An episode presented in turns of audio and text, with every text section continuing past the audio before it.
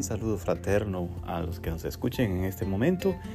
Muchas bendiciones en Cristo. Aquí estamos desde Templo La Hermosa llevando el proceso de el ayuno que hizo el profeta Daniel de 21 días.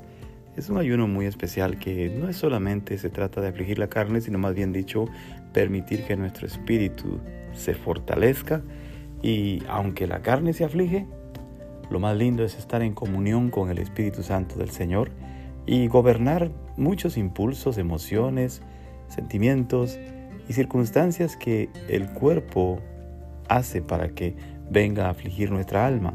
Pero cuando estamos en este proceso y nos ponemos en dedicación de concentrar nuestros pensamientos y buscar adquirir la mente de Cristo,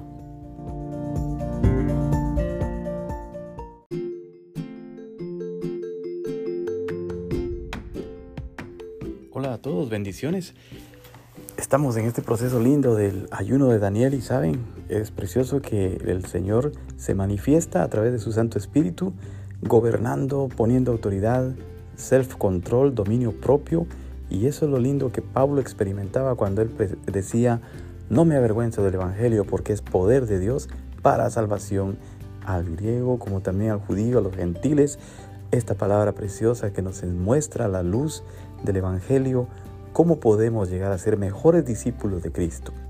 El Señor Jesucristo hizo ese proceso de ayuno también, con el cual se fortaleció, aunque fue llevado al desierto por el Espíritu, allá mismo recibió toda la fortaleza que necesitaba para el desarrollo y la consecución del plan de salvación que trajo a esta tierra.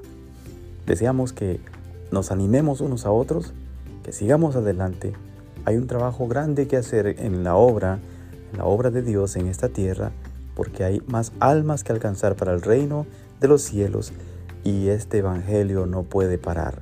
Hemos de llevar esta palabra con autoridad, con denuedo, con la fortaleza, sabiendo que el Señor Jesucristo va delante de nosotros, venciendo como gigante guerrero.